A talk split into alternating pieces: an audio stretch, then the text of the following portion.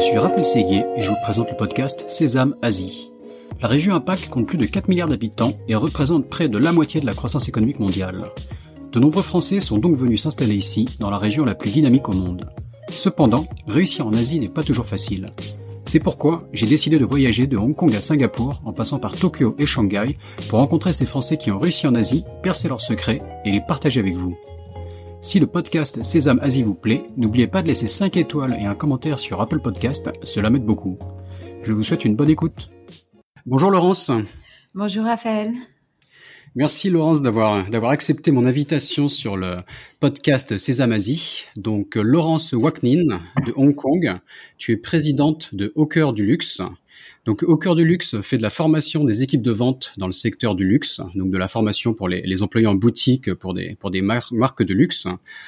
Euh, après une dizaine d'années, l'entreprise a déjà plus de 70 employés, des filiales à Hong Kong, Shanghai, Singapour, Séoul. Euh, tu interviens dans une vingtaine de pays, forcément, tu suis tes clients euh, depuis Hong Kong, qui est un, hub du, du, retail et du luxe en Asie, donc tu les suis dans tous ces pays. Euh, mais donc tu vas nous raconter euh, cette aventure et comment tu en es arrivé là. Et pour commencer, je, te demande de te, présenter brièvement, s'il te plaît. Merci Raphaël. Euh, oui, en effet, j'ai grandi en France et j'ai toujours été intéressée par l'Asie. Donc, parce que mon père travaillait au Japon, mon grand-père a travaillé longtemps en Chine. Et après 15 ans dans le conseil, la formation et le retail pour un certain nombre de groupes de luxe, la, le pic entrepreneurial est revenu me chercher. J'avais déjà monté ma propre euh, société euh, pour payer mes études. Je faisais du déstockage euh, dans les années 90 mhm. et j'ai eu l'envie folle de, de, revenir ici. Enfin, quoique raisonner, parce que c'est quand même un hub de luxe, comme tu l'as dit. Et, et, de monter un groupe de formation, c'est-à-dire d'optimiser ce que je savais faire après ces 15 années dans, dans le secteur. Donc aujourd'hui, on équipe en effet euh, à peu près euh, tous les groupes euh, de formation et de solutions, de stratégies de formation, de e-learning, de, de contenu, enfin un certain nombre de choses et de services. Mhm. Tu peux nous citer deux, trois de tes clients pour qu'on resitue un peu avec qui tu travailles? En fait, mes clients sont aussi bien, donc on travaille évidemment avec des groupes tels que LVMH, Richemont, Kering, Procter Gamble, Pernod Ricard, euh, Johnson Johnson, donc un petit peu à peu près tout le monde, euh, mais pas assez, pas assez quand même. Mais euh, en fin de compte, les, les, compagnies euh, qui, qui, viennent nous voir euh, ont un certain nombre de besoins qui sont tous un petit peu différents parce que même quand on est un gros groupe, on peut être petit sur un marché et avoir des problématiques euh, d'un petit, c'est-à-dire euh, comment recruter les bons traîneurs, euh, comment avoir les bons, les bonnes équipes, bien comprendre le marché, parce qu'on peut pas faire une bonne formation si on comprend pas à la fois les problématiques des, des vendeurs, comment mieux les former, mais également quelles sont les attentes des clients, parce qu'aujourd'hui, je pense que c'est d'autant plus crucial de, de comprendre son client et de, et de lui apporter les bonnes réponses. Donc, nous sommes spécialisés là-dessus. C'est pour ça que nous avons autant de, filiales euh, pour pouvoir euh, bien comprendre et auditer notre marché.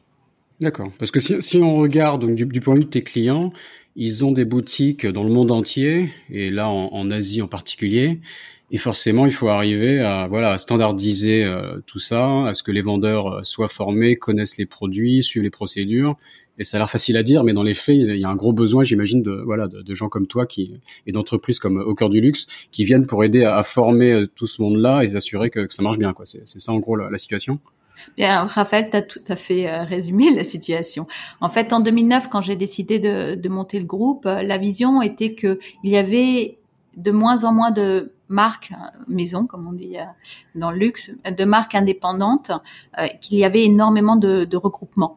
Euh, donc les marques étaient en train de d'être achetées et, et, les groupes devenir de plus en plus internationaux. Or les groupes, les LVMH, les Kering, etc. Quoi. Même des grands comme Tiffany se font racheter au final. Donc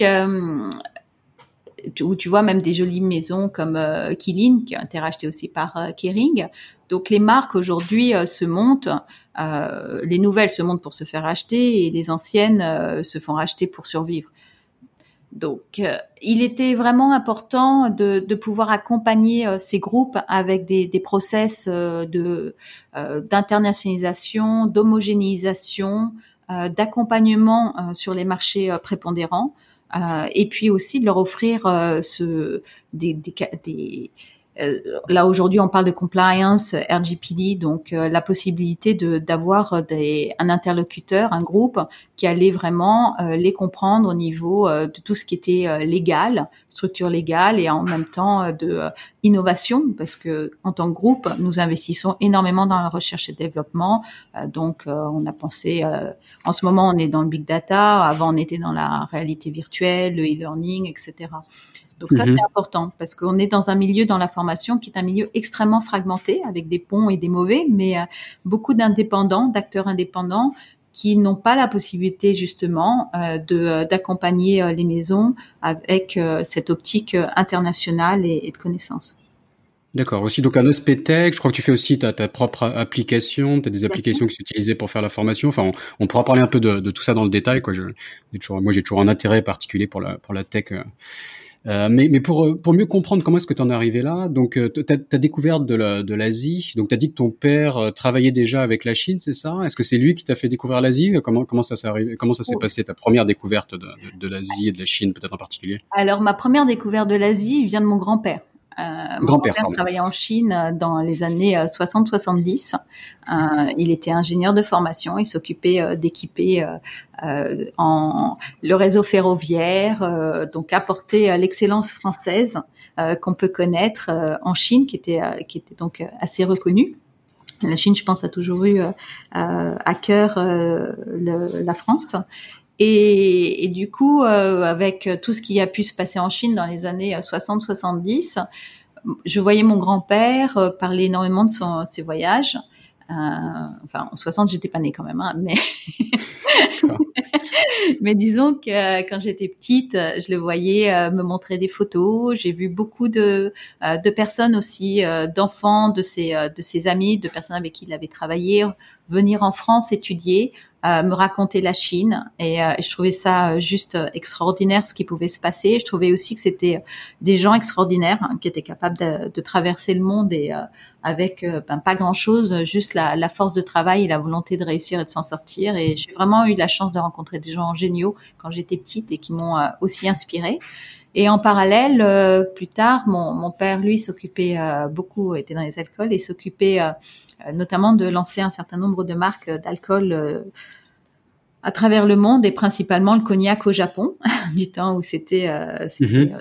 enfin ça l'est toujours, mais un pays un pays clé. Donc lui aussi, je le voyais revenir et nous raconter tout, tout ce qui pouvait se passer. Et, et très jeune, il m'a semblé que bah, tout se passait en Asie en fait, et qu'il il y avait des gens exceptionnels à rencontrer et que j'avais envie de rencontrer. D'accord. Ok. Donc ça, c'est comment j'étais petite et comment je suis venue. eh bien, euh, pour la faire euh, pour la faire courte, quand même, j'ai eu la chance de euh, de, de démarrer plusieurs plusieurs carrières dans ma vie. Donc, j'étais dans le marketing, dans la vente, comme j'aimais la vente, à un moment donné, euh, je suis passée en consulting.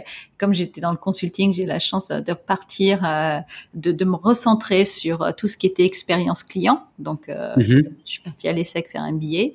Et, et là, j'ai découvert que l'humain était, clé, était clé justement de cette internationalisation parce que petite histoire, je travaillais pour pour une, euh, bah, je veux dire, quartier. Donc, euh, euh, m'avait fait travailler avec une équipe sur des problématiques de services après-vente. Et on était très fiers. On, avait été, on avait présenté un, un, rapport, des recommandations. Tout le monde était était particulier. Enfin, en tout cas, ils nous disaient qu'ils étaient très contents de, du rapport qu'on avait rendu. Et, je et je vais euh, rue euh, Place Vendôme, rue de la Paix, et je, je parle avec la, la directrice euh, de, de, la boutique quartier. Et je lui dis alors comment ça, qu'est-ce que t'en penses et tout? Elle m'a dit écoute, tu sais, et là je la sens un peu gênée. Je lui dis tu sais Laurence, en gros, elle m'a dit, elle, a dû me dire des choses gentilles, mais j'ai retenu le plus important. Et le plus important, c'était, c'est bien ce que vous avez conseillé, mais c'est pas très réaliste. Mhm. Et, et j'ai compris qu'en fin de compte, c'était bien toutes ces, pensées de, parfois de, groupes de consulting euh, très élevés, mais l'humain, c'est quelque chose, euh, c'est quelque chose qu'il faut maîtriser. C'est, euh, que le matin tu te lèves et tu arrives en boutique et qu'au final, bah, il y a quelqu'un qui va t'appeler qui va pas venir. parce que Pierre Paul Jacques a décidé bah, est malade ou, ou, d'autres ou d'autres raisons et il va pleuvoir, tu avais prévu de faire des super ventes et finalement tu as, as, les clients qui viennent pas ou enfin le retail c'est la la gestion des impondérables. Mhm. Euh, c'est avoir une vision. C'est du, concret, quoi. On peut pas juste faire des PowerPoint en consultant. Là, fallait mettre là. Exactement. donc, donc, elle m'a donné une grosse claque. et, euh, et, de ce fait, euh, j'ai euh, dit ben ouais qu'elle avait raison, qu'il fallait qu'avant de donner des conseils, je sache de quoi je parle. Donc, je suis mhm. partie. j'ai réussi à, à, trouver un poste euh, terrain. Donc, euh, j'étais assistante, euh, assistante d'une d'une boutique de luxe hein, dans une marque fashion bien connue. Et, et j'ai appris énormément. J'ai vraiment appris à quel point l'humain était important. J'ai aussi appris que dans ce monde de mondialisation, en fin de compte, dont je parlais tout à l'heure, où finalement, pour être rentable, tout le monde va commencer à vendre un petit pull noir. Euh, et, et, bien c'est l'humain qui fait la différence parce que euh, si tu achètes ton quand tu es avenue Montaigne, si tu vas acheter ton pull noir chez Prada, chez Chanel ou chez Yves Saint Laurent, c'est euh, c'est tout simplement parce que tu as une excellente relation avec le vendeur parce que sinon le pull il est toujours noir. Donc mhm. ce vendeur justement, il est il est au cœur de cette relation client et et c'est pour ça qu'on s'appelle d'ailleurs au cœur du luxe. Et et faut le comprendre, faut l'adresser, faut le supporter. Et ça, c'était quelque chose dont j'avais, vraiment à cœur, que j'ai commencé à faire en France. Et puis, j'étais pas toujours très heureuse, en fait, en France. Et j'étais au Tax Free, euh, le TFWA, un jour.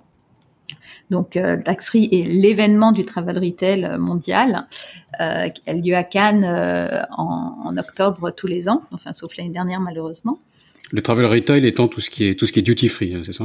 Exactement. Merci de, merci de le, de le signaler. Parce il y a différents niveaux. Déjà, on m'a dit d'éviter les anglicismes, mais là, après, faut qu'on, là, je prends obligé, obligé, parce que duty free, c'est duty free, mais après, il faut quand même que les gens comprennent. Donc, euh. voilà. Ce sont tous les achats euh, qui sont détaxés. Parce que le travel retail, ce sont aussi des magasins qui peuvent être euh, comme à Hong Kong. Euh, tu as euh, des magasins, ah. notamment ah à Kowloon, gérés, euh, gérés par des grands distributeurs mondiaux et qui sont détaxés. mais on va dire de manière commune, hein, ce sont les achats en, dans l'aéroport ou dans l'avion. Qui ont qui ont lieu, qui ont qui bénéficient hein, de, de pas de taxes. D'accord. Et qui doit pas mal souffrir en ce moment. Faut, tu pourras nous, nous en nous en parler un peu. Mais... le peu de fois où je suis passé dans les aéroports ces derniers temps, c'était le travel rate, enfin les duty free avaient pas l'air très très actifs. Ah bah si, euh, on en parlera. Ils, ils, ont réussi quand même. Euh, oui, pas très actifs, mais il y a quand même des, des, des idées. Euh, bon, on, on, pourra parler de ça juste après. Donc euh, pour le pour le travel pour le travel retail, donc j'étais au à la grande foire du, du travel retail, donc le TFWA, et, je, je, je, je, rentre, je, je rencontre quelqu'un que je pas vu depuis des années. Il me dit Laurence, est-ce que t'es comment ça va et tout? Et là, du fond du cœur, j'étais DRH d'un très gros groupe et je lui réponds, ça va pas. Et, je lui dis, je suis pas heureuse. Et il me dit, qu'est-ce que tu, pourquoi? Et je lui dis, je fais un métier que j'aime pas. J'aimerais, j'ai toujours voulu partir vivre en Asie, etc. Et il me dit, mais pourquoi tu vas pas? Je dis, mais t'imagines, je suis, euh, je connais personne, je, euh, euh j'ai pas franchement d'argent, euh, j'ai personne, pas d'argent, pas de boulot qui m'attend là-bas, j'ai rien. Et euh, il me dit mais qu'est-ce que tu aimerais faire? Je dis bah voilà, je pense qu'il y a un énorme marché euh, au niveau justement de de la formation parce que c'est quand même là que les maisons de luxe ouvrent des boutiques à tout va et qu'il y a un énorme besoin de, de, de supporter cette croissance avec des formations adéquates. Et, et je pense que voilà, c'est ce que j'aimerais faire, c'est ce que je sais faire et c'est l'endroit où j'aimerais le faire. Et il me dit bah ça a l'air génial, pourquoi tu le fais pas? Je dis bah, parce que j'ai rien pour le faire. Et il me dit, bah, t'as une idée, euh, t'as la compétence, donc euh, vas-y. Et euh, le conseil qu'il m'a donné, c'est si t'as que le dos au mur, hein, euh, tu, enfin, quand t'as le dos au mur, tu ne peux aller que de l'avant.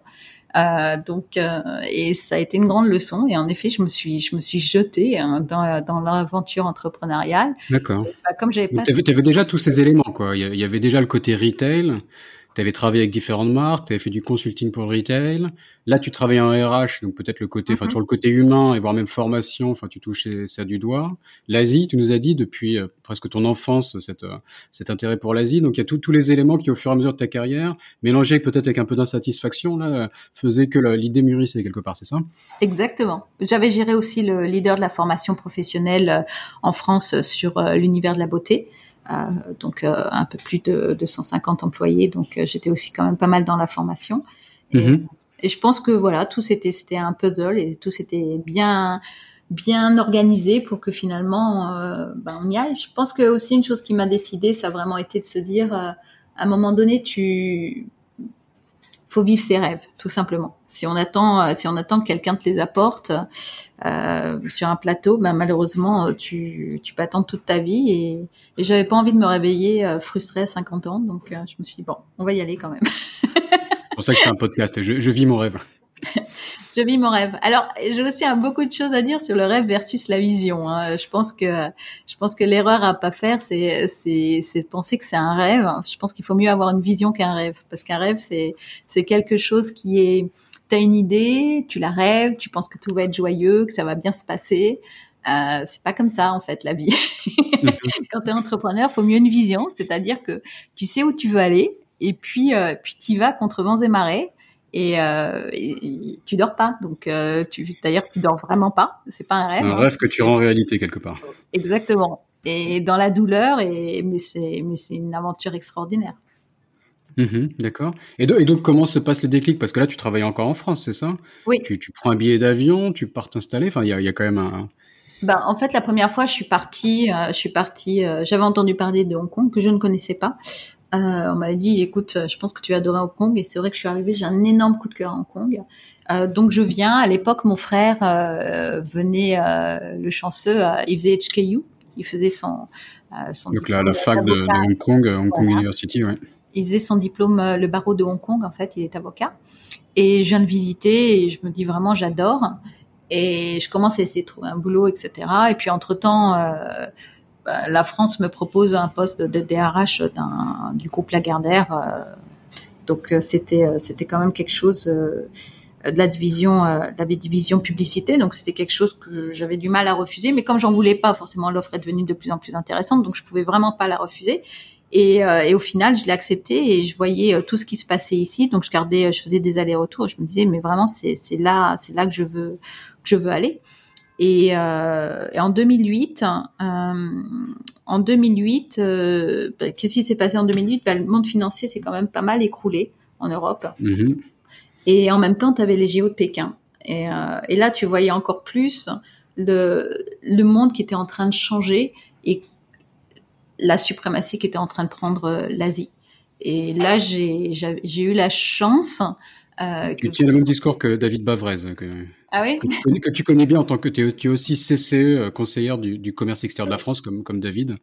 Mais David nous expliquait que c'est un peu la, la même situation qu'il a fait venir euh, en Asie et à Hong Kong, donc intéressant.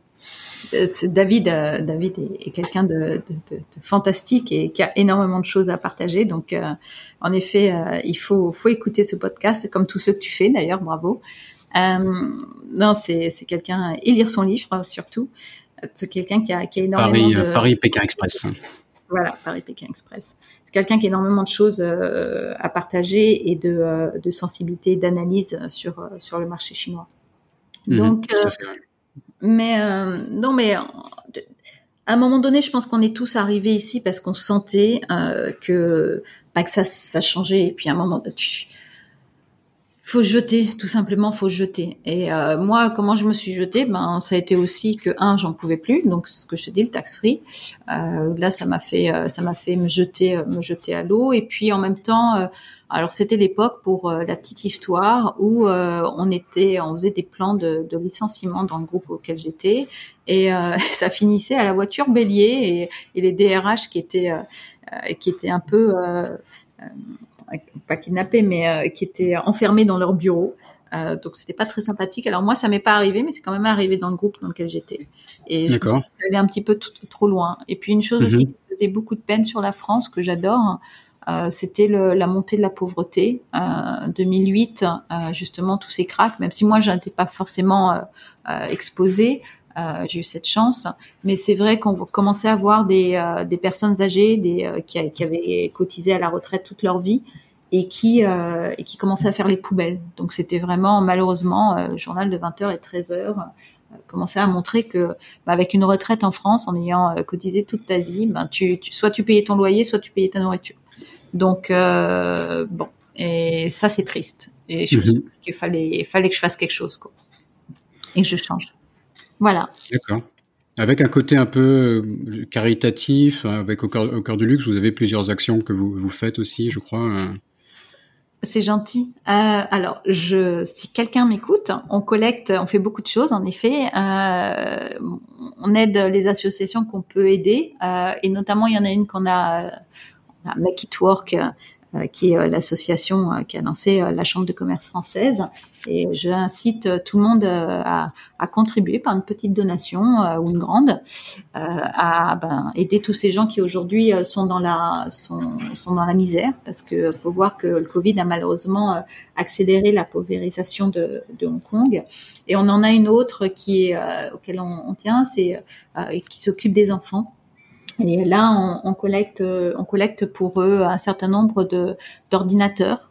Euh, malheureusement, comme les maisons sont très petites ici, euh, ça doit être des, euh, des laptops, donc des, des, portables, des ordinateurs portables, parce que euh, malheureusement, ça fait presque, ça fait plus d'un an maintenant que le que on est tous passés en homeschooling, donc et les enfants non ne sont pas équipés pour ça.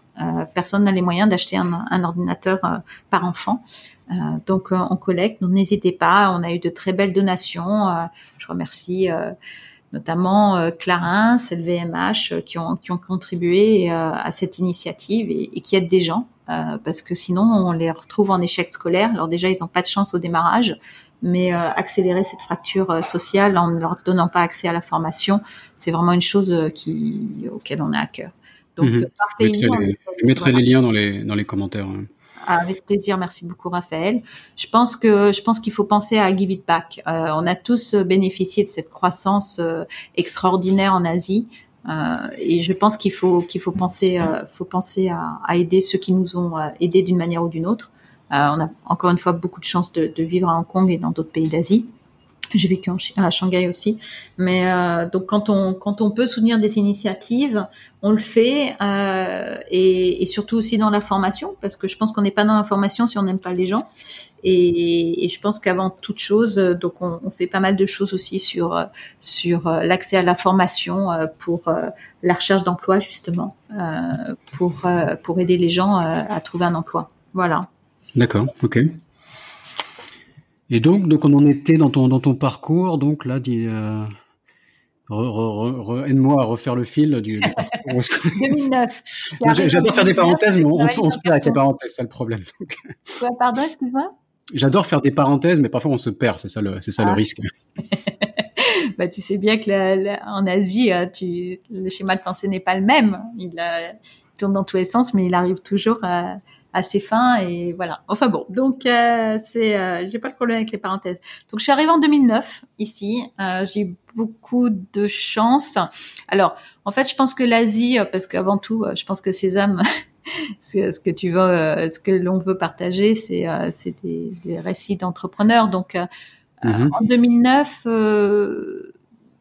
la chance, c'est que quand on arrive après un crack, forcément, il y a, y, a, moins de concurrence forcément, parce qu'il y en a beaucoup qui se sont déjà cassés la figure. Alors, à l'époque, j'étais quand même la seule aussi, euh, je reste quand même un, des leaders, mais euh, à avoir cette vision de, créer un groupe international.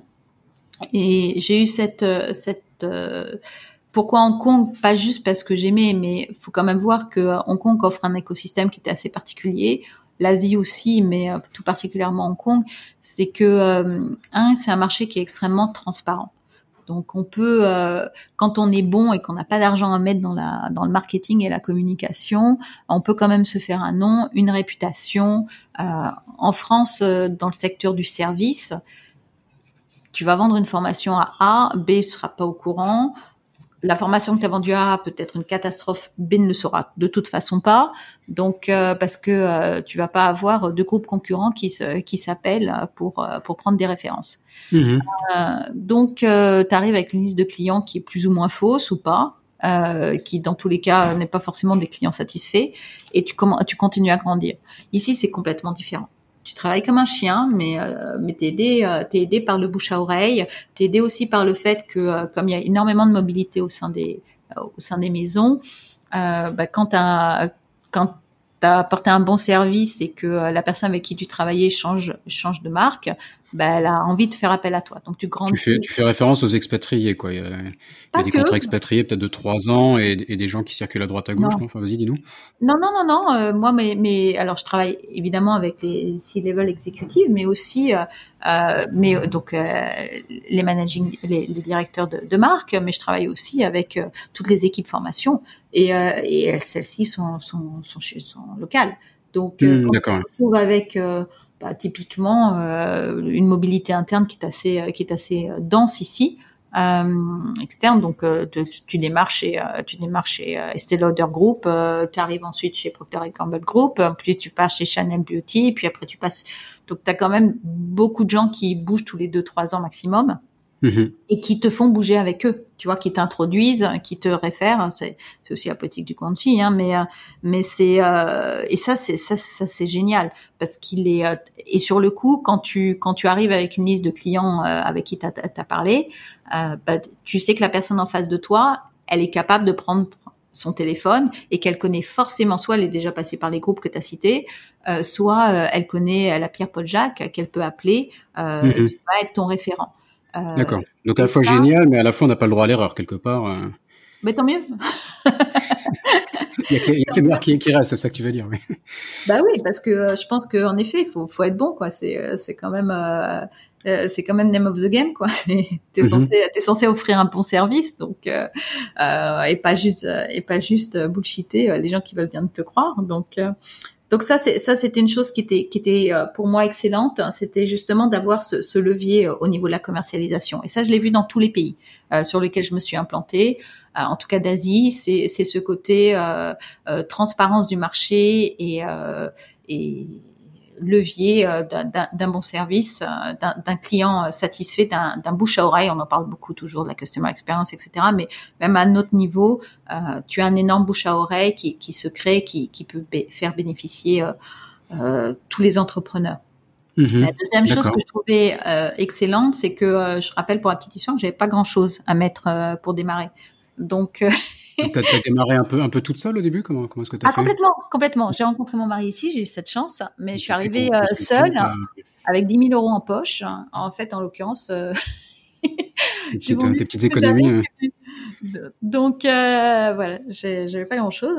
Et, euh, et ce qui est, et ce que j'ai trouvé aussi qui était important, parce que c'est bien d'avoir des rêves, encore une fois, mais c'est mieux d'avoir une vision c'est euh, le, le process d'achat et ici et le cycle de le cycle de vente et le, le cycle de paiement. En France, pour signer un deal, il te faut souvent 3, 3 à 6 mois et plutôt 6 que 3. Et sur tes euh, sur les process de paiement, alors ça a un peu changé quand même, ils ont mis des lois euh, pour pour raccourcir tout ça, Mhm. Mais euh, il n'empêche que euh, tu es souvent sur du trois mois parce qu'il faut ouvrir un purchase order, euh, faut se faire enregistrer, euh, faut ensuite de ça être payé. Enfin bon, donc euh, quand même sur du trois mois. Donc quand t'as pas d'argent et que tu dois attendre plus de trois mois pour être payé, c'est un vrai problème. Euh, et alors qu'ici tu es sur du 30 jours, tu signes beaucoup plus vite et tu et tu te fais payer à 30 jours.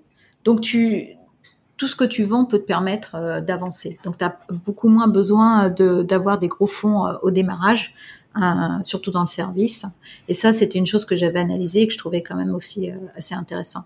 Quand on parle de business model, je pense que l'aspect l'aspect financier est, est, une chose qu'il ne faut pas oublier. Tu as, réussi tout de suite à te faire des connexions, à te faire conseiller, parce que bon, ça, ça semble évident, mais bon, quand on ne sait pas ce genre de choses, on peut passer à côté justement. Donc, euh, comment est-ce que Je pense, je pense qu'il y a une grande bienveillance, euh, vraiment au niveau de la communauté. Euh, je pense que tout le monde euh, dira la même chose ici. je pense que au niveau de la communauté d'expat, c'est, c'est les, les, gens sont assez bienveillants. je pense que il y a alors on appelle ça souvent en Asie le guangxi, mais je, pense qu'il y a tout cet aspect qui est que faut rendre l'ascenseur. On trouve toujours du temps pour les gens trouvent toujours du temps à vous donner pour un café. Euh, ça me rappelle la petite histoire que quand j'étais en France et que quelqu'un me demandait un rendez-vous, euh, je voulais dire, euh, bah oui, j'ai du temps vendredi. Et quelqu'un m'avait répondu, mais attends, dis pas que t'as du temps pour vendredi. Si t'as du temps dans la semaine, ça veut dire que tu fais rien. Tu, quand quelqu'un te demande un rendez-vous, tu le dis euh, dans deux, trois semaines. Parce que sinon, t'as pas l'air d'être une, euh, une, personne importante. Ok. Ici, c'est pas le cas. Les gens, mhm. les gens sont, trouve le fait que déjà que ça soit concentré, le fait que ça soit, euh, on reste quand même sur un, climat, un, esprit euh, assez entrepreneurial, que ça soit en Chine, que ce soit à Hong Kong, que ce soit à Singapour, à Séoul, et, cette bienveillance et cette disponibilité est assez exceptionnelle pour démarrer. Mmh. Et c'est aussi peut-être l'influence chinoise quelque part. Avec les Chinois, souvent, ça se fait tout de suite ou ça se fait jamais, quoi. Donc, euh, je pense que les, expatriés doivent aussi se faire, sont imprégnés un peu par cette culture. Tu as raison. C'est vrai qu'on est sur des rythmes beaucoup plus euh, beaucoup plus rapides. Euh, et on ne donne pas, ça se fait pas de dire qu'on te répond dans trois semaines. Euh, c'est, c'est, ça se fait jamais. Et j'ai eu cette chance aussi. Euh, alors, j'ai ouvert. Je me rappelle juste le, le, second épisode de, de, de Vivian de, de, de, l'agence Digital Wild. C'est euh, si tu réponds pas un email en 24 heures à Hong Kong, on pense que tu es mort. C'est comme ça qu'il résumait lui. Ça, c'est vrai. Extrême, mais bon, il y, y a un fond de vérité, quoi. Bien, et bien sûr, il y a un fond de, il y a, il y a un fond de vérité.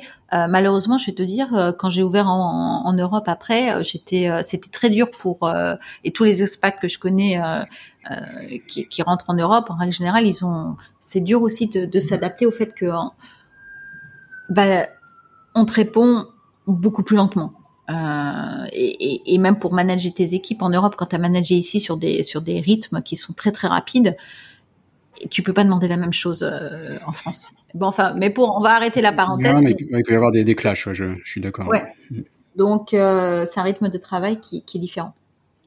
Donc, euh, bah, en Chine aussi, j'ai eu la chance. Donc, j'ai ouvert la ACDL, donc au cœur du luxe, Hong Kong en 2009. J'ai ouvert en 2010 en Chine parce que le, le but c'était quand même de, de, poser mes bagages à Hong Kong, mais de partir, euh, de conquérir la Chine. Je pense qu'une erreur à, à pas faire, c'est de croire que Hong Kong c'est la Chine. Euh, mhm. Ça l'était pas en 2009, euh, et ça l'est pas non plus euh, aujourd'hui. Euh, et, et, pour la petite histoire, en 2010 déjà, beaucoup de, de maisons séparaient leur, leurs opérations entre la Chine et le reste de la région Asie-Pacifique. Tout comme ils avaient quand fait dit, Quand on dit maison, c'est des, marques de luxe, c'est ça? Oui, maison, pardon, marque de luxe. Ça se dit pas en fait de dire marque, faut dire maison quand on n'est pas du métier, on ne comprend pas, donc je me, je être un peu pédagogue. On va dire Marc alors. Mais tu peux dire non, maintenant qu'on a expliqué, tu as le droit. donc, ben ça, alors, ça dépend. C'était. En fait, quand, quand une marque a, a, une ancienneté, une histoire, on parle de maison. Euh, c'est voilà, c'est l'art de euh, quand tu quand tu travailles avec euh, Pernod ou Rica ou quand tu travailles avec Procter, ils sont moins sur ce genre de, de vocabulaire. Mais c'est vrai qu'LVMH et, et Richemont sont beaucoup plus sensibles aux bons mots pour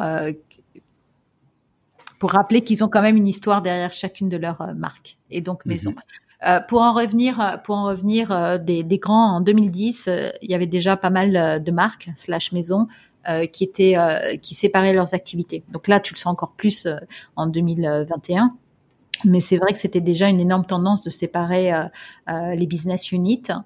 Et, ça voulait dire quoi? Ça voulait dire que si tu voulais signer en Chine avec pour la Chine, ça se faisait de moins en moins depuis, euh, depuis Hong Kong. Donc il fallait avoir une entité en Chine parce que tu as besoin, euh, pour pouvoir bien travailler en Chine, d'avoir la possibilité de faire des ce qu'on appelle FAPIAO, donc de la facturation. Euh, tous les problématiques qu'on connaît d'évasion euh, potentielle, évasion fiscale, taxes, etc. Donc en 2010, j'ai dit je vais ouvrir en Chine. Donc euh, et là j'ai eu La petite histoire, c'est que je connaissais évidemment personne, donc je connaissais déjà pas grand monde en, à Hong Kong au bout d'un an, mais euh, en Chine, je connaissais vraiment personne.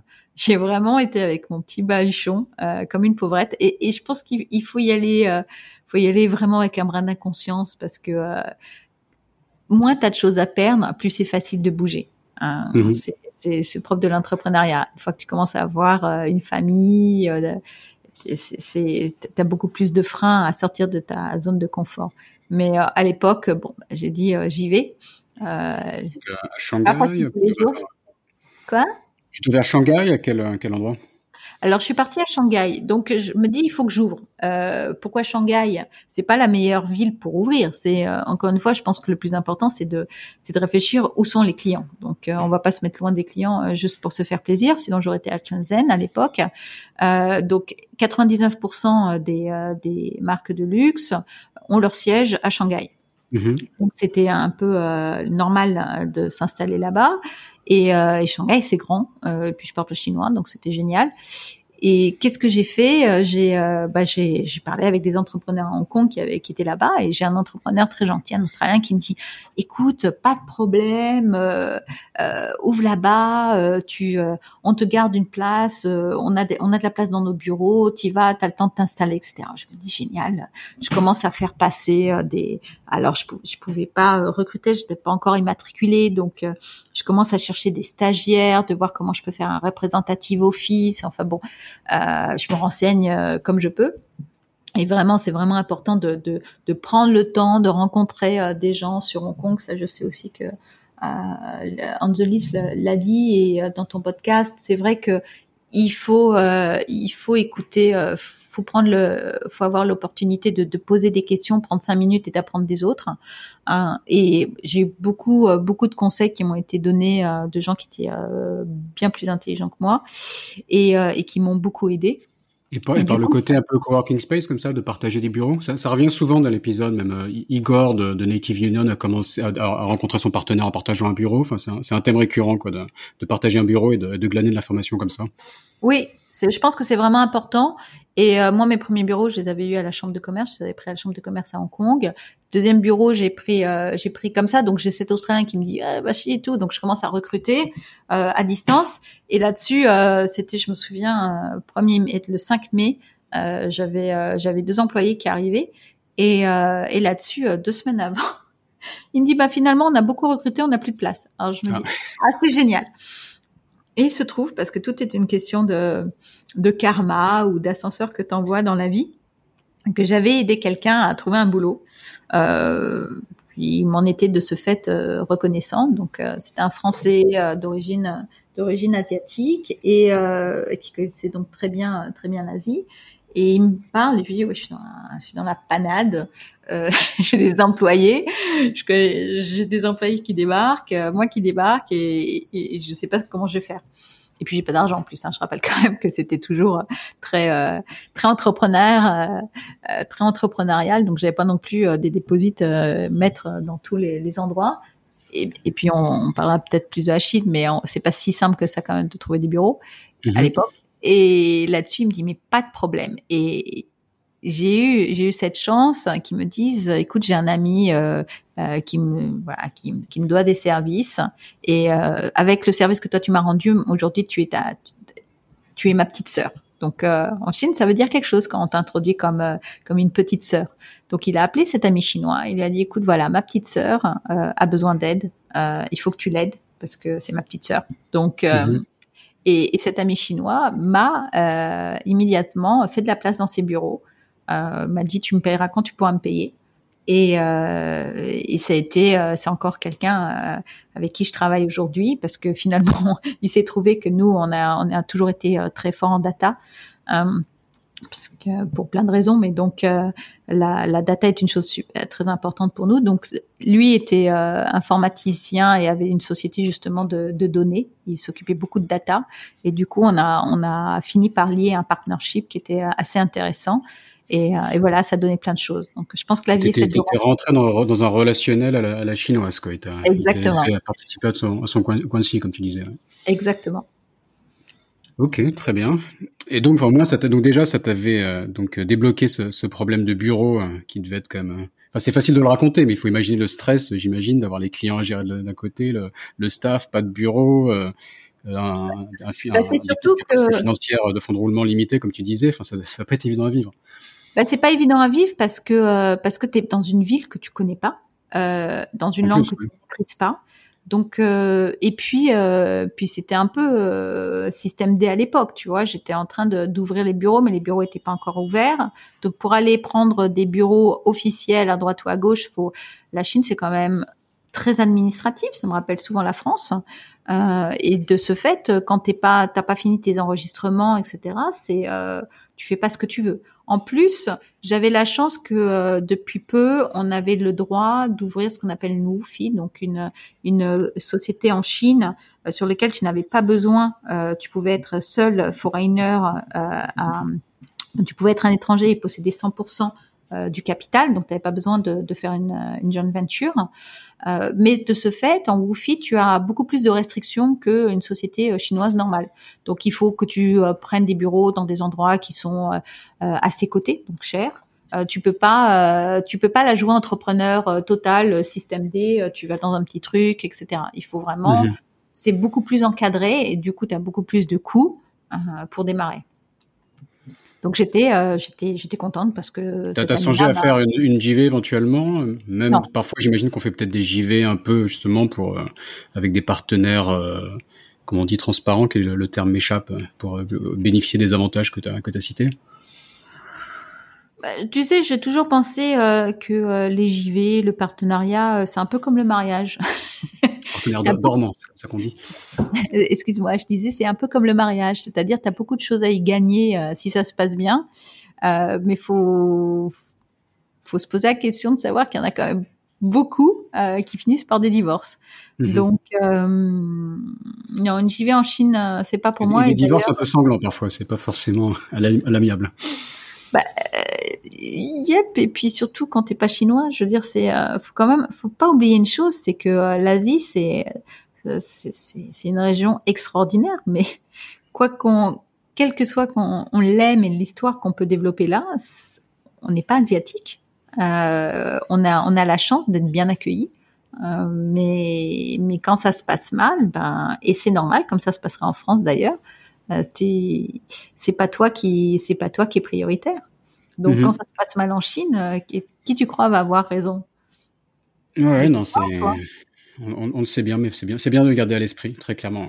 Et, et, donc, à, l'époque, tes services, c'était vraiment déjà de la, enfin déjà la, formation, on n'en a pas encore tellement parlé, mais alors c'est quoi? J'imagine qu'il faut savoir accueillir les clients, qu'il y a tout un process de vente, qu'il faut connaître, ses produits. C'est quoi un peu le, ce que tu faisais à l'époque peut-être et ce que tu as fait aujourd'hui? J'imagine que ça bouge beaucoup aussi avec le, on va parler sûrement d'e-commerce omnicanal. Tu peux nous redéfinir un peu ça? Eh bien, écoute, euh, à l'époque, euh, quand je suis arrivée en Chine, j'ai eu des, des, mes premières grosses missions étaient pour euh, des maisons comme Cartier, par exemple, sur lesquelles on nous demandait d'accueillir, de transformer les techniques de vente en intégrant la, la culture locale. C'est-à-dire que une signature de marque, une culture, de, ce qu'on appelle vraiment la technique de vente, une signature de marque, doit doit transcender la marque, refléter son, son ADN et, euh, et en faire euh, une expérience unique. Donc, chaque technique de vente euh, doit être unique entre entre différentes marques, mais en mhm. même temps, elle doit bah, elle doit s'intéresser à son client. Donc, tu ne vends pas aux États-Unis comme tu vends en Chine, comme tu vends en Inde, comme tu vends même à Hong Kong. Donc euh, chaque euh, chaque. C'est euh, quoi une technique de vente Tu peux nous, donner un exemple concret il y, a, vraiment un process à suivre et pour vraiment essayer de maximiser les ventes quelque part, le taux de transformation? Bah t'as tout compris. Donc en fait une technique de vente c'est tout ce qui va se passer entre le client et son vendeur depuis la seconde où il pousse la porte jusqu'à euh, après qu'il ait payé. Donc le service après-vente et euh, ce qu'on appelle le clienteling, c'est-à-dire comment tu vas interagir avec lui pour qu'il revienne en, boutique. Et comme tu l'as pointé il y a deux secondes, dans aujourd'hui en 2020-2021, on parle beaucoup d'omnichannel, donc euh, tout ce qui est euh, interaction, toutes les étapes de, de excuse-moi pour l'anglais, mais les touch points euh, entre le client et la marque. Euh, vont être maintenant aussi en plus, il va falloir intégrer le digital. Donc euh, comment il a été sur Internet, euh, comment il s'est renseigné sur la marque, comment il a potentiellement déjà acheté en ligne, etc. Donc on, ça, mmh. ça les, les, points de contact. Il il y a X points de contact qui peuvent se trouver online, offline, avant entre la découverte du produit quelque part et la et la finalisation de, de l'acte de vente, quoi. Exactement. Donc, mais en 2009, on n'en était quand même pas encore là. Donc, en 2009, les, les problématiques, c'était que ben tu avais des maisons qui étaient des marques qui étaient euh, très euh, qui arrivaient en Chine ou qui étaient déjà depuis longtemps et qui avaient besoin de euh, bah, d'adapter toutes leurs techniques de vente, hein, tout. Comment tu fais, comment tu dis bonjour à quelqu'un qui pousse la porte, quelle est la distance que tu dois tenir, quel est le langage corporel que tu dois avoir, Qu'est-ce que tu dois proposer à boire ou pas à boire? Comment tu le questionnes? Comment tu t'adresses à lui? Est-ce que tu dois t'adresser à lui avec son nom? Euh, Comment est-ce que tu vas euh, derrière euh, lui proposer de rejoindre un programme de fidélité, etc. Tu le fais pas du tout de la même manière dans par pays. Mhm, d'accord. Aspect culturel, voilà. Donc tu. Et, comment c'est localisé, par exemple? Enfin, si on prend la Chine comme exemple. Ah bah, ça a beaucoup changé hein, sur les dix dernières années, mais un des plus grosses, une des plus grosses différences, euh, c'est, euh, à mon sens, hein, si on voit au cœur du problème, c'est déjà comment présenter euh, la marque et, ses produits. c'est souvent très quand tu prends une marque française, par exemple, qui est déjà connue et reconnue euh, pour euh, qui est déjà connu et reconnu euh, pour ses produits. T'as grandi avec, t'as grandi avec Louis Vuitton, t'as grandi avec Dior. Donc même si tu connais pas forcément les produits, t'en as déjà entendu parler. Quand tu arrives en Chine, il va falloir être capable de présenter tes produits, de présenter ta marque et sa légitimité et son histoire. Alors à des gens qui, qui n'ont jamais entendu parler de toi. La mhm. deuxième chose, donc l'art du ce qu'on appelle le storytelling est important et tu vas faire appel à des références culturelles qui n'ont aucun sens euh, dans un dans ce pays-là. Euh, quand tu parles de euh, Dior qui en 57 euh, lance un certain nombre de d'innovations dans la mode et révolutionne la mode, je veux dire c'est c'est ça parle pas chinois quoi. Voilà, ça parle pas quoi. Mhm. ils n'ont pas connu la deuxième guerre mondiale, ils n'ont pas connu. Donc ça, ça, ça, ça, ça parle pas. Donc il faut trouver d'autres facteurs et, et, et, et, recréer le lien culturel et de montrer comment déjà euh, ta, ta marque s'inscrit dans une légitimité même euh, locale comment elle exprime le luxe de, de génération. Donc déjà, c'est vraiment créer, créer le lien, quoi, parce qu'il faut, rester authentique, la marque reste étrangère et c'est ça qui la rend intéressante, mais il faut qu'elle arrive à créer un lien avec la culture locale, quoi. C'est ça toute la difficulté. Exactement. Et puis euh, tu tu convaincs pas les gens d'acheter de la même manière. Je veux dire, euh, c'est enfin, les, les petits jokes qu'on a euh, entre nous, c'est quand tu es aux États-Unis, c'est comment tu vends, c'est quoi tes, tes, arguments de vente, c'est que wow, it's fantastic, it's great, it's amazing, tu vois. T'arrives en Chine, tu sors ça, on te regarde avec des gros yeux globuleux, tu vois. Bon, ok, fine. Euh, donc déjà, euh, comment tu vas présenter ton produit euh, la, alors, il y a dix ans, on, rigolait, c'était, fallait, les arguments de vente, c'était souvent que tu parais plus jeune, ta peau plus claire. donc, c'est des choses, tu vas pas aller en France en disant, mais cette crème, tu vas avoir la peau plus claire, tout le monde va avoir l'air bronzé toute l'année. Donc, tu vois, c'est toutes ces petites choses qui font que il faut que tu comprennes le client et que tu adaptes ton discours de vente à ça. Donc ça, c'était des mhm. problématiques. Et puis aussi, euh, on revient juste au fait que euh, les groupes ouvraient à tout va euh, des, des boutiques à travers la Chine et qu'il fallait pouvoir recruter des équipes de vente, les former, les former le plus rapidement possible, les intéresser à leur métier, leur donner cette culture parce qu'on ne vend pas du luxe sans, sans un aspect sans immerger sur une culture du luxe euh, et une histoire du luxe.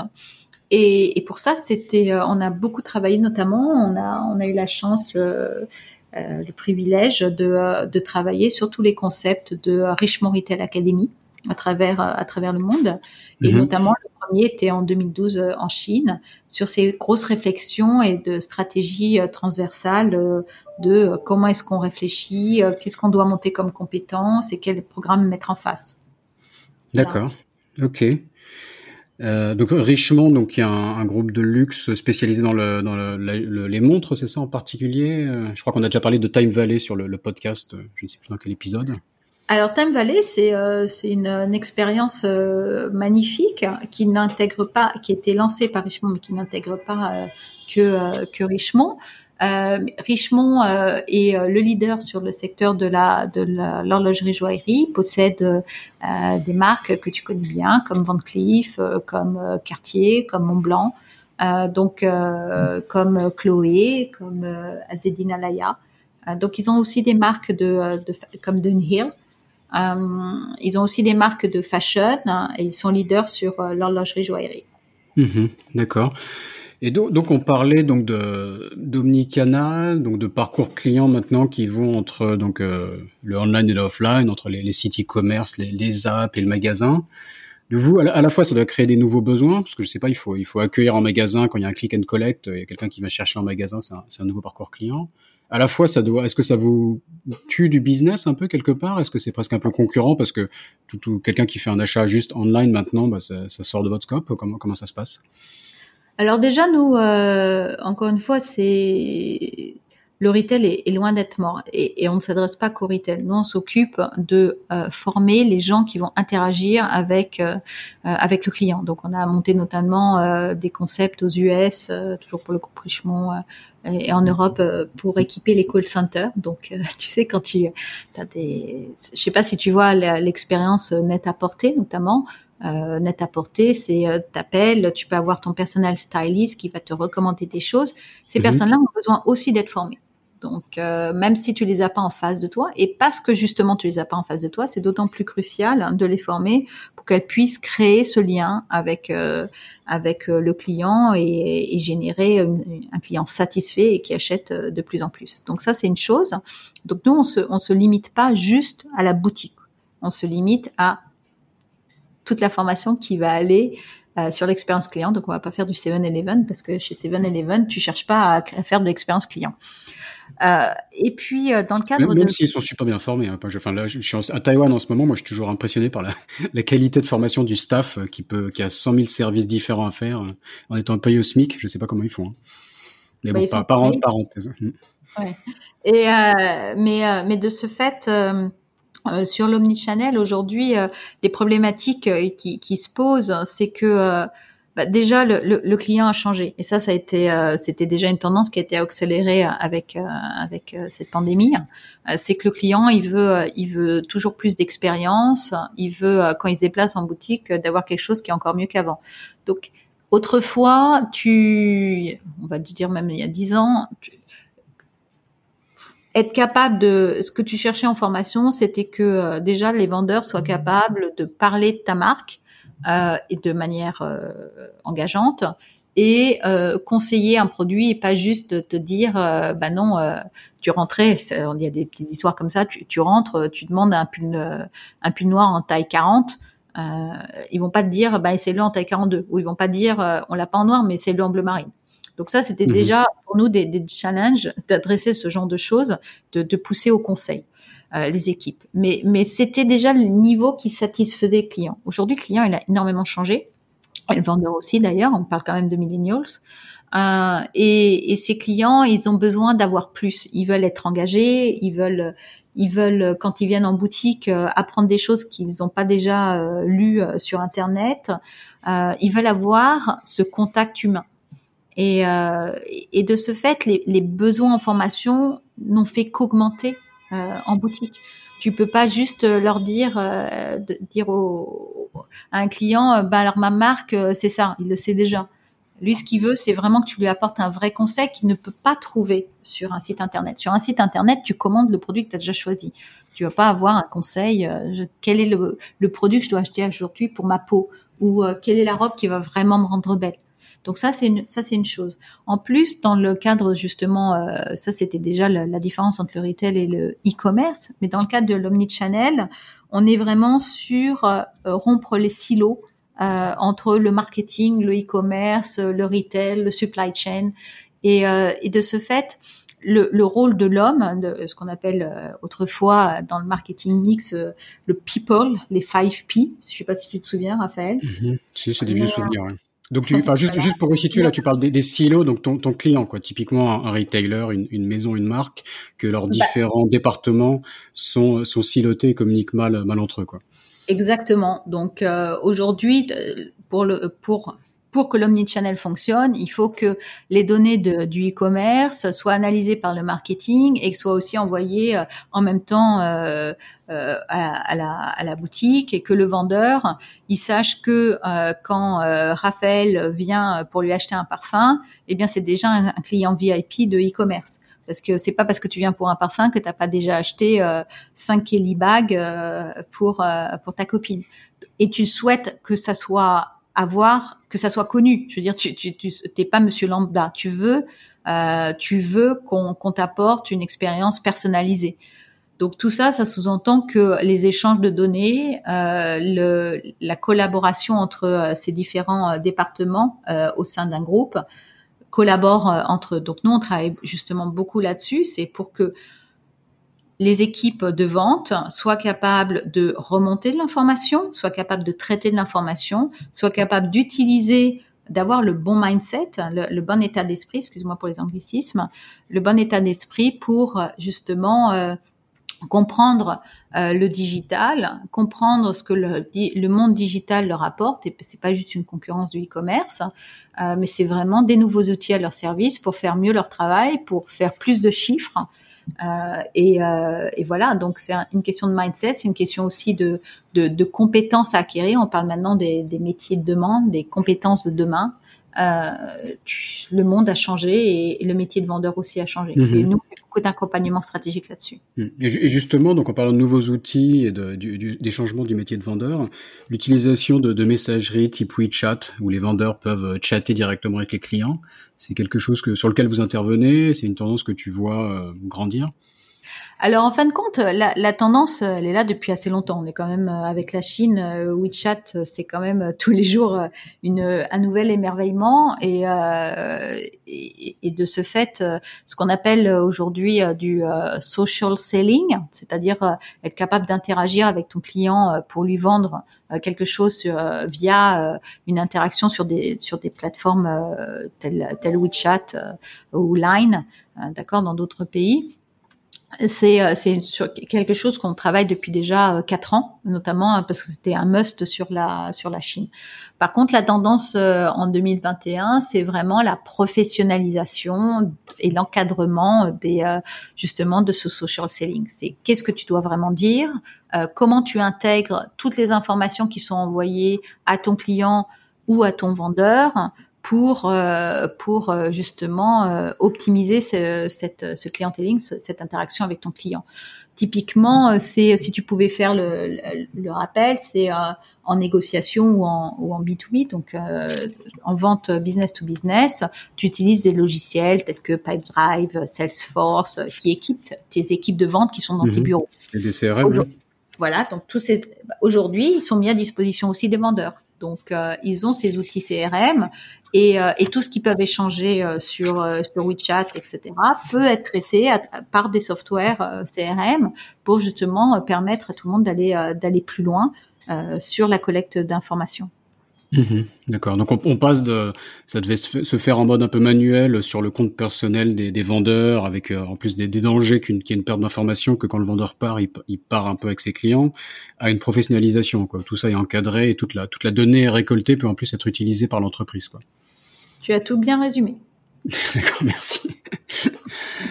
Euh, et donc, et au niveau, je me posais la question au niveau des différentes verticales un peu. Enfin, tu as des clients dans, dans, la mode, donc dans la, on a parlé de joaillerie aussi, de, des vins, les spiritueux, les cosmétiques. Est-ce que est-ce que c'est un peu tout pareil ou est-ce qu'il y a de grosses spécificités dans ton métier par rapport à chaque verticale?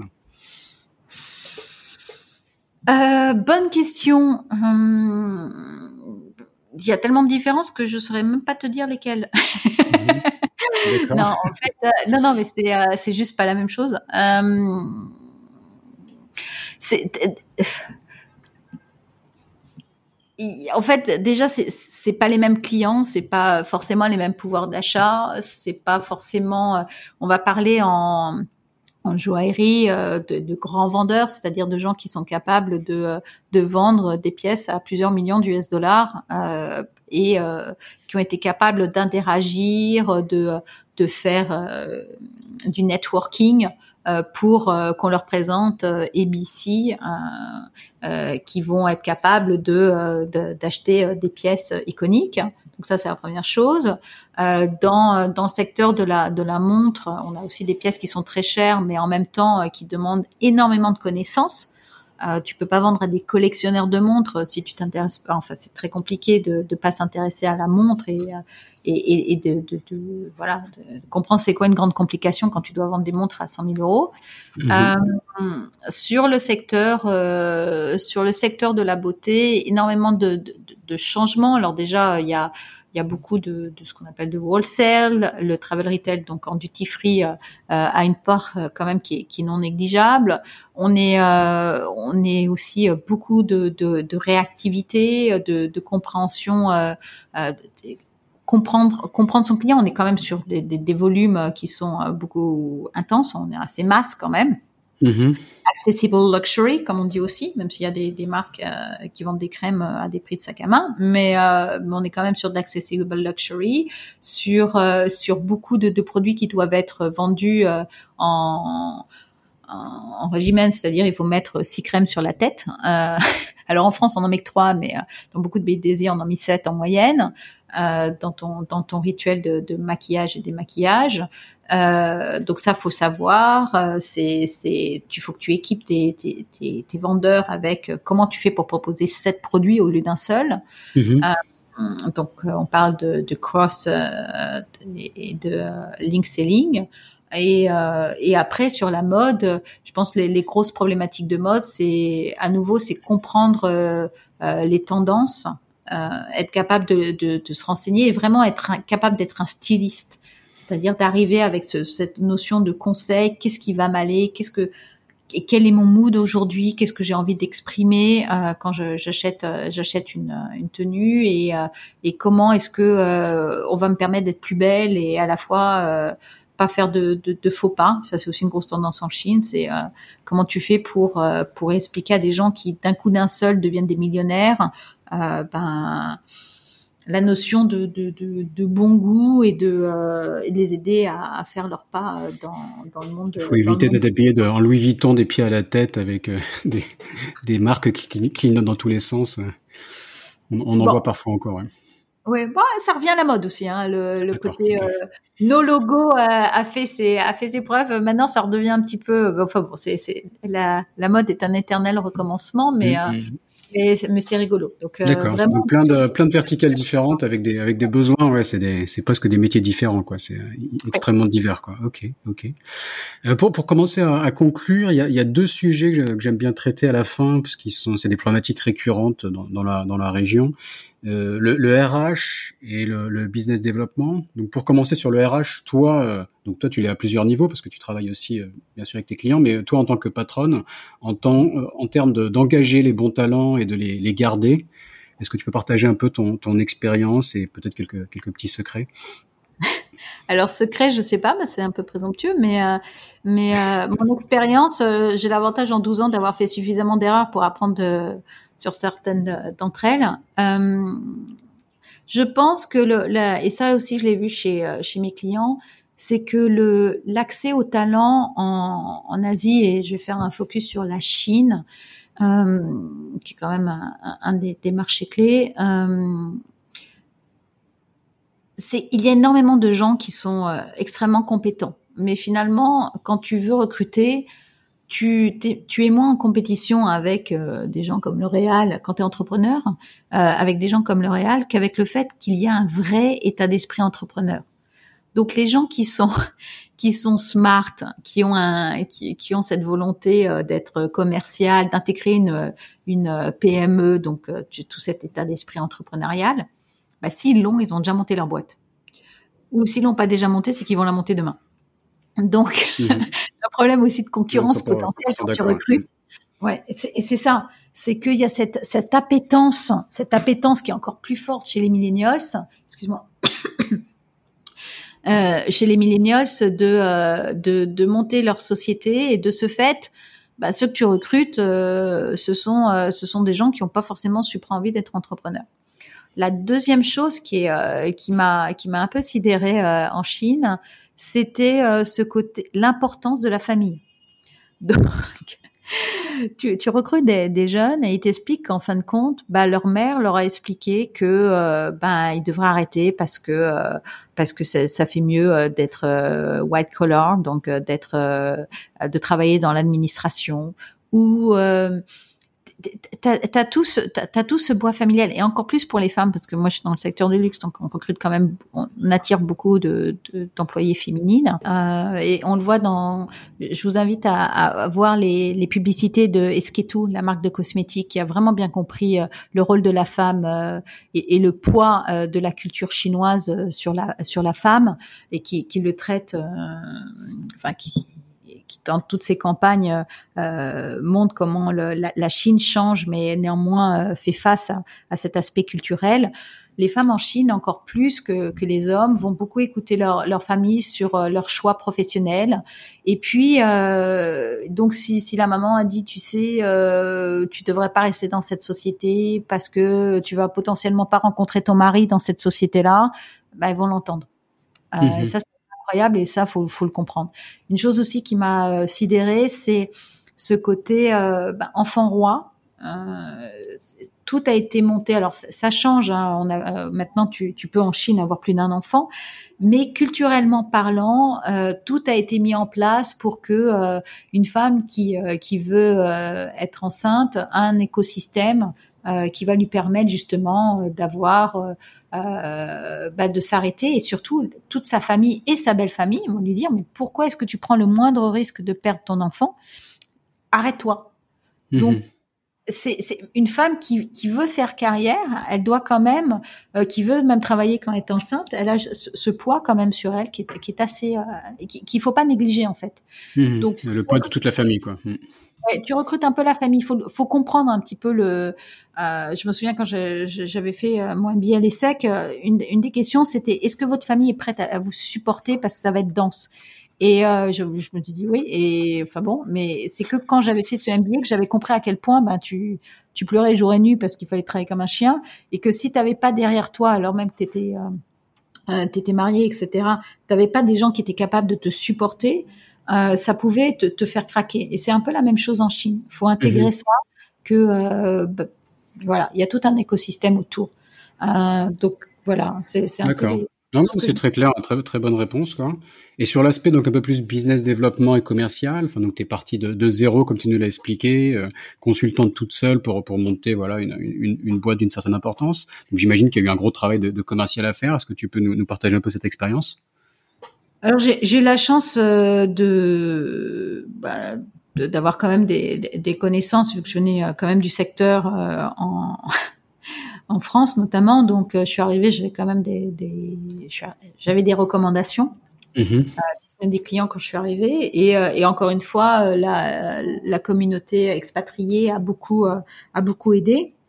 Après, euh, tu peux pas continuer à développer si tu signes pas en direct euh, avec euh, avec des B-level exécutives et de ce fait des training managers, etc. Et, et, là, sincèrement, la Chine c'est beaucoup plus compliqué. Quand tu es en l'avantage de Hong Kong, Singapour, c'est que tu es réellement avec ta langue de travail, c'est l'anglais. Donc, tu arrives mhm. à te, à signer en, en dialoguant en anglais. Euh, quand tu arrives en Chine, même si les gens en face de toi sont euh, parlent parfaitement anglais, voire mieux que moi, ils vont se retrouver automatiquement à switcher sur le chinois. Donc tu dois avoir quelqu'un qui maîtrise le chinois. C'est une hérésie de penser autrement. Euh, mhm. Comme en France, tu vas avoir, tu commences une réunion, les gens vont vouloir avoir les documents euh, en français, vont vouloir parler français, euh, et ils vont se sentir à l'aise justement d'avoir quelqu'un en face qui les comprend, parce qu'en plus on vend du service, hein, donc. Euh, ah c'était c'était tes clients quelque part, donc s'ils sont plus, s'ils se sentent mieux en chinois, c'est un peu à toi de t'adapter clairement quoi. Complètement. Et, et, de ce fait, tu es obligé d'avoir d'avoir des gens qui parlent chinois. Euh, et une question RH, euh, ça a été vraiment de, de trouver euh, de trouver des gens qui parlent chinois et qui en même temps euh, comprennent la, la culture euh, la culture internationale. Et c'est vrai que tu te rends compte qu'en fin de compte, il y a beaucoup de gens qui ont appris le chinois, mais qui finalement euh, ont pas compris la culture. Et, et, et c'est compliqué. Franchement, je mhm. pense que plus grand frein en Chine euh, au business développement, en tout cas le mien, c'est vraiment trouver les, les, bonnes personnes. Mais dans toute équipe, hein, quel que soit l'international, j'ai eu beaucoup de chance. Euh, j'ai rencontré des gens, euh, j'ai recruté des gens géniaux. Euh, mais c'est vrai qu'en Chine, c'est plus compliqué. Mais tu as l'air de, l'air de parler comme si c'était essentiellement des étrangers qui devaient faire du, du bizdev en Chine. Est-ce que tu n'as pas trouvé des bons Chinois qui le, qui le faisaient, quoi? Bah, ça revient au point, ça revient au point euh, mhm. précédent, c'est-à-dire que il faut trouver des gens qui sont, euh, il faut trouver des gens qui sont commerciaux, euh, qui pour autant n'ont pas envie de faire ton travail, euh, c'est-à-dire monter leur propre. Euh, parce que moi, j'en rencontre qui, qui, me disent clairement, ah oui, ça m'intéresse beaucoup parce que j'ai prévu de faire, de monter mon groupe de formation. Au moins, ah c'est franc, quoi. ouais, ouais, ouais. Bon, ok. donc après, il y en a d'autres. on a un pas parler, mais c'est vrai aussi qu'il y en a d'autres qui ont un peu pris l'habitude de donner euh, en Chine, qui ont un peu des, des, des sous de table. Et ça, moi, c'est une mhm. chose sur laquelle j'ai jamais voulu rentrer. Euh, Donc, euh, qui t'explique que bah, c'est normal de faire des cadeaux dans tous les sens. Euh, non. Euh, tu as, des chartes éthiques sur lesquelles il faut, faut, se battre. Donc, ça aussi, c'est faut non seulement pas donner toi, mais en tant qu'entreprise, mais être sûr que tes équipes n'en donnent pas. Euh, donc il y a aussi un travail euh, non négligeable de, de, contrôle sur lequel euh, les grands groupes aussi se, se, se, penchent. Mm. Euh, mais et, et c'est ça, c'est c'est c'est ce côté. On est aujourd'hui, on est vraiment un pont entre entre ben, l'Occident et, et l'Orient. Euh, les, les, les, marques qui font appel à nous en Occident, c'est pour les aider à se développer en Orient. Et de ce fait, on doit trouver euh, des, des, personnes quand on les recrute dans nos équipes euh, qui sont euh, qui, qui, sont capables de comprendre les deux cultures. Donc c'est un challenge. Et, et, voilà, mais c'est une belle diversité, c'est quelque chose de génial et on apprend tous les jours tous ensemble. Mmh. tout à fait, ouais. Donc pour, pour, conclure, tu nous as déjà dit beaucoup de choses, donc je ne sais pas si tu es encore inspiré pour, pour nous partager une astuce pour, pour hacker l'Asie ou pour hacker la Chine, ou est-ce que tu as envie de synthétiser un peu tout ce que tu nous as dit? Euh, bah, je vais synthétiser parce que quand même, je pense que tout le monde n'a peut-être pas envie de m'entendre pendant aussi longtemps, mais euh, on fera un second euh, si tu veux dans dix ans. Avec, plaisir. Plus vite que ça, ça, ça va vite en Asie. non, mais je pense que je pense qu'il faut faut travailler dur, mais que quand on travaille dur, on y arrive et ça c'est génial. je pense qu'il faut rester motivé, faut faut savoir euh, s'entourer et on a cette chance de, de pouvoir trouver des gens euh, de bonne volonté euh, avec de vraies compétences, une vraie expérience. et, et aussi des podcasts comme le tien, bravo, pour pour comprendre un peu comment acquis l'Asie. Donc, faut savoir écouter. vraiment et, et, comprendre que tout va très vite. Donc, ce qu'on me disait il y a dix ans, vraiment n'a plus rien à voir aujourd'hui. Le monde change et cette agilité dont on parle tous, c'est un des termes à la mode, c'est vraiment euh, plus que euh, dans n'importe quel euh, continent ou pays au monde, c'est vraiment le mot-clé pour moi, agilité. Mhm. Agilité, d'accord. on va, on va conclure là-dessus. Très bien. Merci beaucoup, Laurence. Merci, Raphaël. Cet épisode de Sésamazie est maintenant fini. Si vous êtes toujours là, c'est que ça vous a sûrement plu. N'hésitez donc pas à laisser 5 étoiles et un commentaire sur Apple Podcast, cela m'aide beaucoup. Pour me contacter, le plus simple est de m'ajouter sur LinkedIn, Raphaël Séguier, S-E-G-H-I-E-R. N'hésitez pas à me dire ce que vous avez pensé du podcast, à suggérer des invités ou des thèmes qui vous intéressent. Tout feedback est le bienvenu. Merci d'avance et je vous retrouve au prochain épisode. Salut